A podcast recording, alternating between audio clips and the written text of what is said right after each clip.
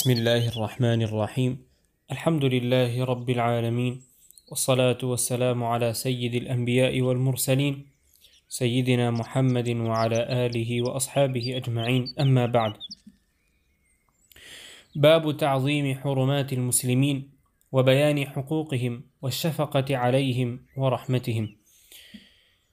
Capítulo sobre respetar los derechos de los musulmanes y la compasión por ellos. قال الله تعالى: ومن يعظم حرمات الله فهو خير له عند ربه. وقال تعالى: ومن يعظم شعائر الله فإنها من تقوى القلوب. وقال تعالى: واخفض جناحك للمؤمنين.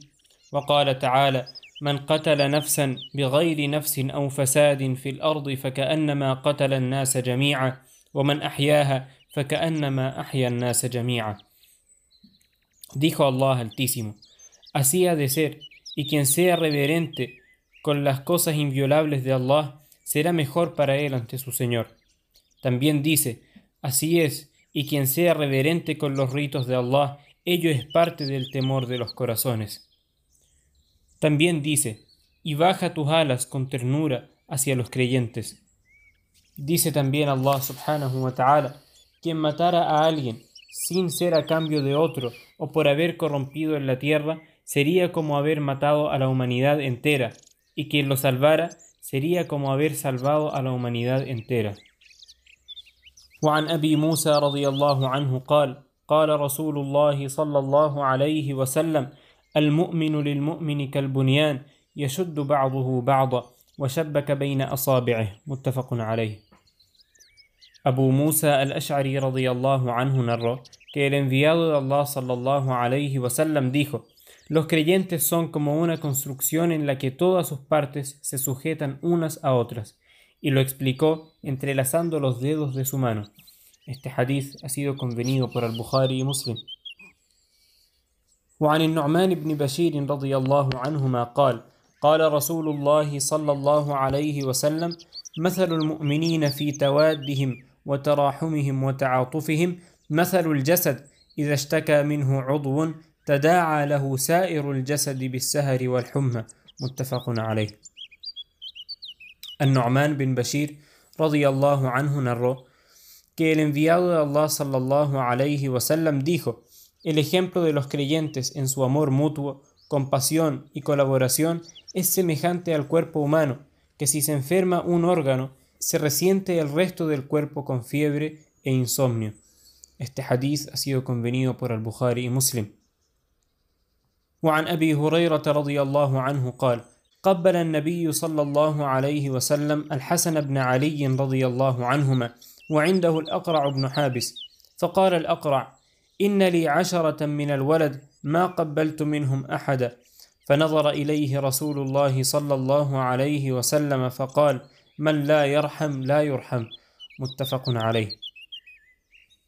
Abu Huraira radiyallahu anhu dijo, el Nabi sallallahu alayhi wasallam besó a Al-Hasan, el hijo de Ali radiyallahu ta'ala anhuma, es decir, su nieto, estando presente al-Aqra bin Habis, quien dijo, yo tengo diez hijos y jamás he besado a ninguno.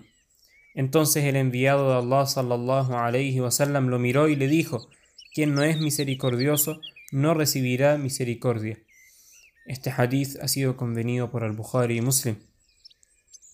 وعن عائشة رضي الله عنها قالت: قدم ناس من الأعراب على رسول الله صلى الله عليه وسلم فقالوا أتقبلون صبيانكم؟ فقال نعم. قالوا لكنا والله ما نقبل. فقال رسول الله صلى الله عليه وسلم أو أملك إن كان الله نزع من قلوبكم الرحمة؟ متفق عليه.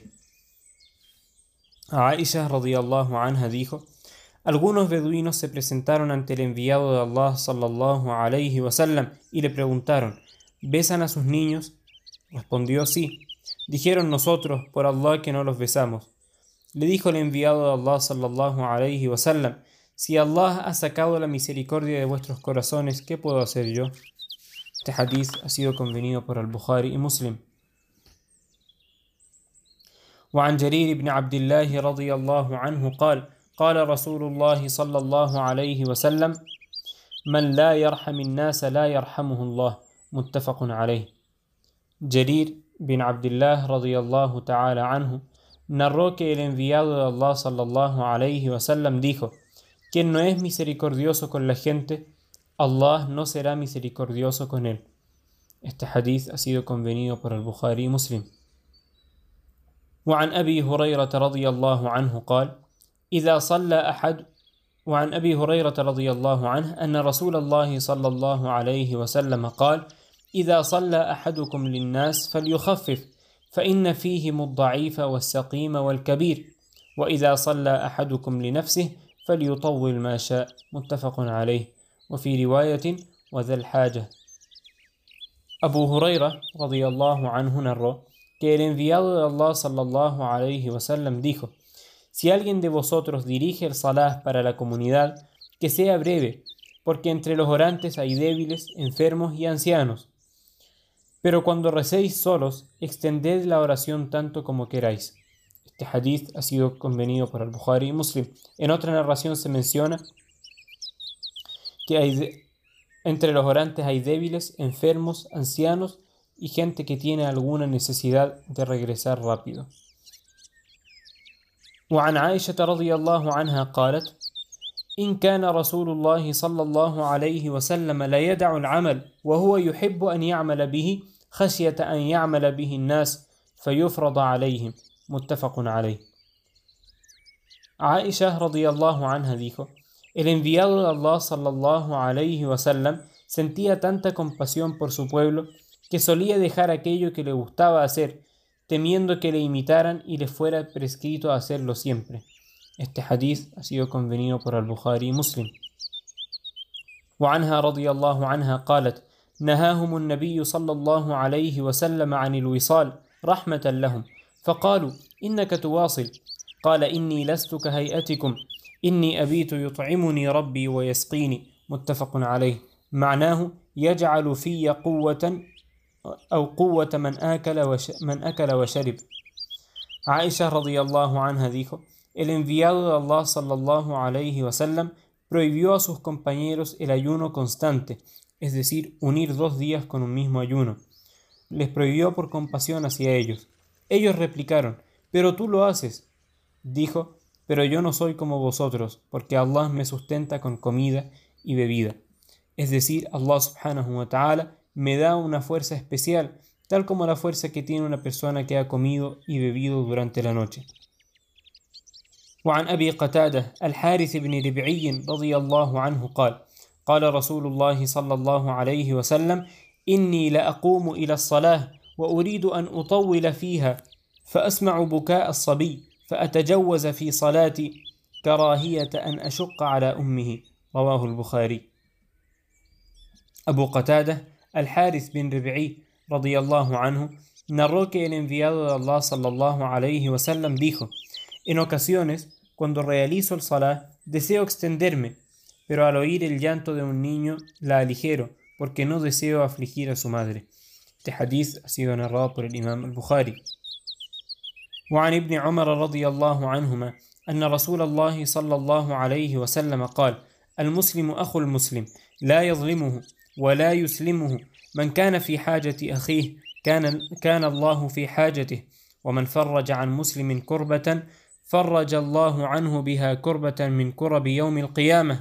ومن ستر مسلما ستره الله يوم القيامة. متفق عليه.